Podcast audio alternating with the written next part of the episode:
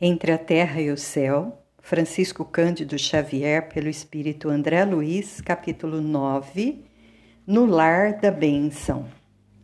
Clarencio movimentou a destra, indicando-nos o quadro sublime a desdobrar-se sob a nossa vista.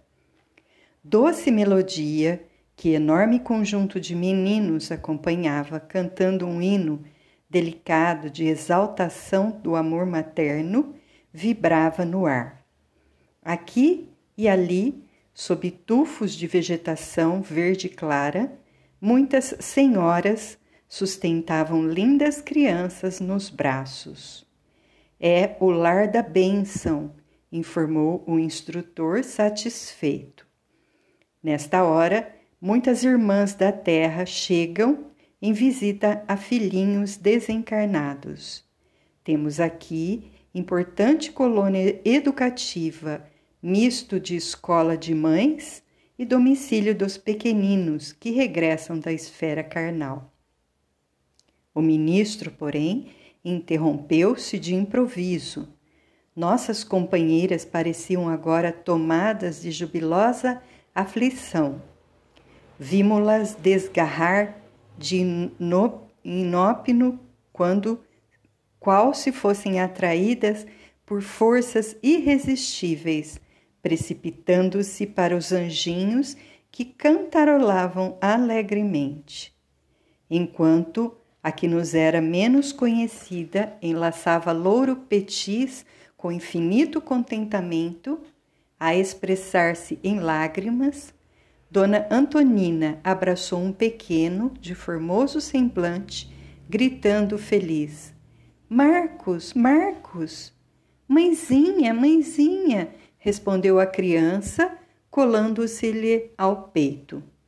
Clarencio fez sinal para que as irmãs vigilantes, que se responsabilizavam pelos entretenimentos no parque, como a solicitar-lhes proteção e carinho para as nossas associadas de excursão, e disse-nos em seguida: o pequeno Júlio não se encontra no grupo. Ainda sofre anormalidades que lhe não permitem o convívio com as crianças felizes. Acha-se no lar da irmã Blandina. Rumemos para lá. Em poucos minutos chegávamos diante de pequeno castelo muito alvo em que se destacavam as ogivas azuis coroadas de trepadeiras em flor. Atravessamos em extenso jardim embalsamado de aroma. Rosas opalinas, ignoradas na terra, de mistura com outras flores, desabrochavam profusamente. A irmã Blandina recebeu-nos sorridente, apresentando-nos uma senhora simpática que lhe fora a vozinha no mundo. Mariana, nossa nova amiga, cumprimentou-nos bondosa. Findas as saudações usuais, Clarencio tocou direto no assunto. Desejávamos avistar o pequeno Júlio, que havia desencarnado por afogamento. Blandina, que em plena juvenilidade trazia nos olhos os característicos de sublime madureza de espírito, respondeu gentilmente: ah, com muito prazer. E encaminhando-nos a iluminada peça, ornamentada de róseos enfeites, onde um menino repousava num leito muito branco, explicou sem afetação. Nosso Júlio, até hoje, ainda não se refez completamente. Ainda grita sob pesadelos inquietantes, como se estivesse a sofrer sob as águas chama pelo pai constantemente, apesar de parecer mais receptivo ao nosso carinho. Insiste pela volta à casa todos os dias. Acercamo-nos do berço largo em que descansava. O menino lançou-nos um olhar de atormentada desconfiança, mas, contido pela ternura da irmã que o assistia, permaneceu mudo e impassível. Ainda não se mostrou em condições de partilhar os estudos com os outros? perguntou o ministro interessado. Não, informou a interpelada solícita.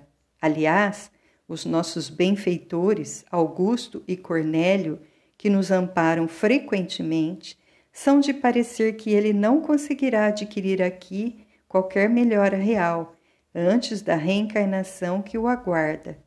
Traz a mente desorganizada por longa indisciplina. Bem-humorada acrescentou: é um paciente difícil. Felizmente dispomos da cooperação de nossa devotada Mariana, que o adotou por filho espiritual até que retorne ao lar terrestre. Foi preciso segregá-lo neste quarto. Tamanha é a gritaria a que se entrega por vezes. Mas não tem recebido o tratamento magnético aconselhável? indagou Clarencio atencioso. Diariamente recebe o auxílio necessário, esclareceu Blandina com humildade. Eu mesma sou a enfermeira. Passes e remédios não faltam. E a irmã conhece o caso em suas particularidades? Sim, conheço. Eulália tem vindo até nós. Lastimo que a mãezinha de nosso doente não esteja em condições de ampará-lo. Creio que o concurso dela poderia insuflar-lhe novas forças. Entretanto, com exceção da irmãzinha que se lembra dele nas orações, ninguém mais na família o ajuda. Mãezinha, mãezinha, clamou o pequeno em voz rouca, erguendo-se e enlaçando Blandina, pálido e inquieto. Que te incomoda, meu filho? Dói-me a garganta lamentou-se o rapazinho. A jovem benfeitora abraçou-o, osculando-lhe os cabelos e recomendou: Não te aflijas. Como é que um moço do teu valor pode chorar assim por nada? Imagina, temos três médicos em casa.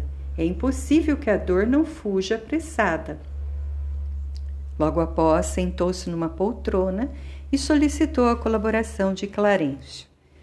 O ministro, cuidadoso, pediu-lhe abrisse a boca e, surpreendidos, notamos que a fenda glótica, principalmente na região das cartilagens aritenoides, apresentava extensa chaga.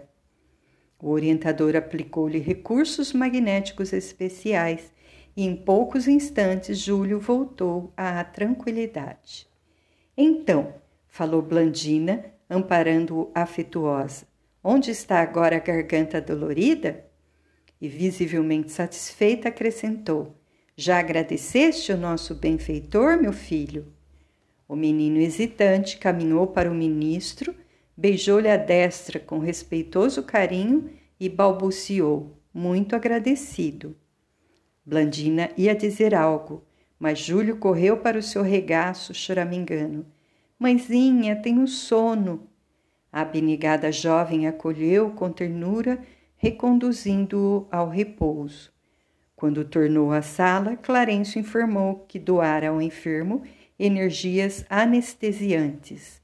Notara-o fatigado, resolvendo por isso induzi-lo ao descanso. E talvez porque nos percebesse o cérebro esfogueado de indagações quanto àquela minúscula garganta ferida, depois da morte do corpo, o ministro explicou. É pena.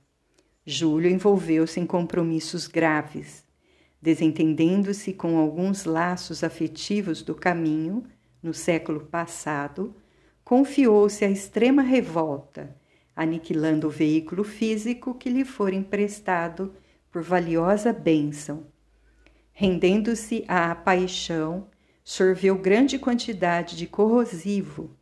Salvo a tempo, sobreviveu à intoxicação, mas perdeu a voz, em razão das úlceras que lhe abriram na fenda glótica. Ainda aí, não se conformando com o auxílio dos colegas que o puseram fora de perigo, alimentou a ideia de suicídio, sem recuar. Foi assim que, não obstante enfermo, burlou a vigilância dos companheiros que o guardavam e arrojou-se na funda corrente de um rio, nela encontrando o afogamento que o separou do envoltório carnal.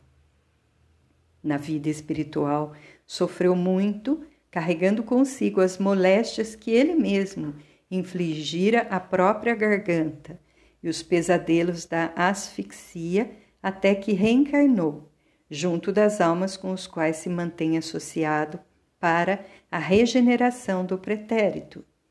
Infelizmente, porém, encontra dificuldades naturais para recuperar-se. Lutará muito antes de incorporar-se a novo patrimônio físico. Registrávamos aqueles apontamentos com dolorosa admiração. Uma criança doente é sempre um espetáculo comovedor. Não nos atrevíamos a manifestar nossos pensamentos de estranheza, todavia, o prestimoso amigo, assinalando-nos de certo as dúvidas, acentuou. Há poucos instantes, comentávamos a sublimidade da lei. Ninguém pode trair-lhe os princípios. A bondade divina nos assiste de múltiplas maneiras, amparando-nos o reajustamento. Mas, em todos os lugares, viveremos jungidos às consequências dos próprios atos, de vez que somos herdeiros de nossas próprias obras. O assunto constituía preciosa sugestão para interessantes estudos, mas, antes de enunciar qualquer pergunta, busquei aspirar a longos haustos as baforadas frescas do vento que carreavam para o recinto vagas sucessivas de agradável perfume.